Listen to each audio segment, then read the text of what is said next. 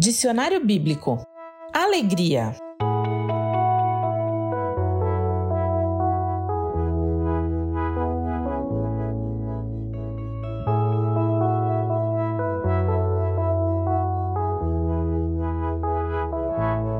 Nesta série de estudos, vamos passear por muitos textos bíblicos para saber o que a palavra de Deus fala a respeito de algumas palavras que fazem parte do nosso dia a dia.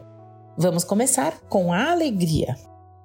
Se formos para um dicionário, veremos que alegria é o antônimo de tristeza, também definida como divertimento, festa, acontecimento agradável e feliz, estado de contentamento ou prazer moral, júbilo e regozijo. Para algumas pessoas, a alegria se resume a momentos ou situações. Por exemplo, brincar com os filhos, comer o seu prato favorito, passar um café fresquinho, encontrar os amigos, cantar, dançar, tomar banho de chuva, sentir aquele cheirinho de grama recém-cortada, fazer uma viagem, realizar um sonho, enfim.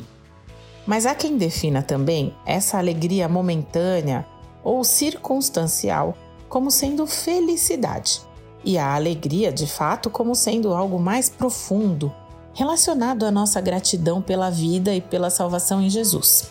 Seguindo esse pensamento, é possível então ser alegre e não estar feliz. É possível ser alegre e ter momentos de tristeza, de choro, de dor e de lamento.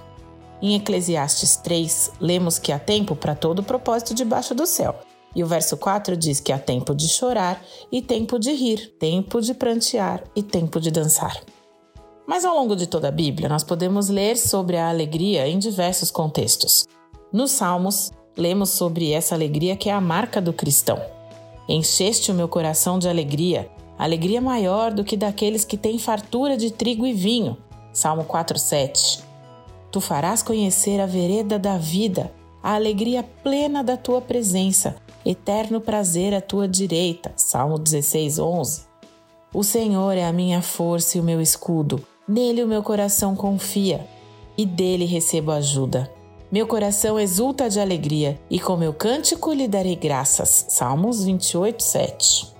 Mudaste o meu pranto em dança e minha veste de lamento em veste de alegria. Salmos 30, verso 11. Alegrem-se no Senhor e exultem vocês que são justos. Cantem de alegria todos vocês que são retos de coração. Salmos 32, 11. Esses são apenas alguns exemplos de versículos que falam sobre alegria. E, inclusive, esse último é um mandamento, né? É importante lembrar que em diversos momentos o salmista não estava assim vivendo exatamente um momento de calmaria, de tranquilidade e de plena felicidade enquanto ele escrevia esses versos. Inimigos, guerras, sofrimentos, tudo isso permeia os salmos, né? Mas a alegria que só pode vir do Senhor é a força para enfrentar tudo isso e seguir a jornada.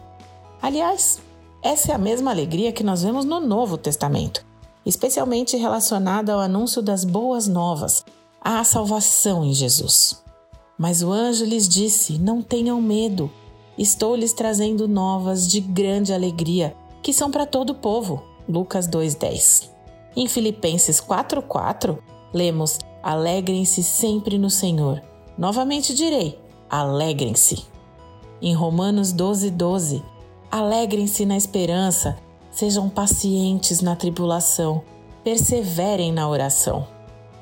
É possível encontrar alegria no sofrimento. E o apóstolo Paulo foi um grande exemplo disso, tanto que ele escreveu esses últimos dois versos, né? Isso porque a alegria não vem daquilo que nos acontece, mas sim do Senhor. A alegria é fruto do Espírito, como nós lemos em Gálatas 5,22.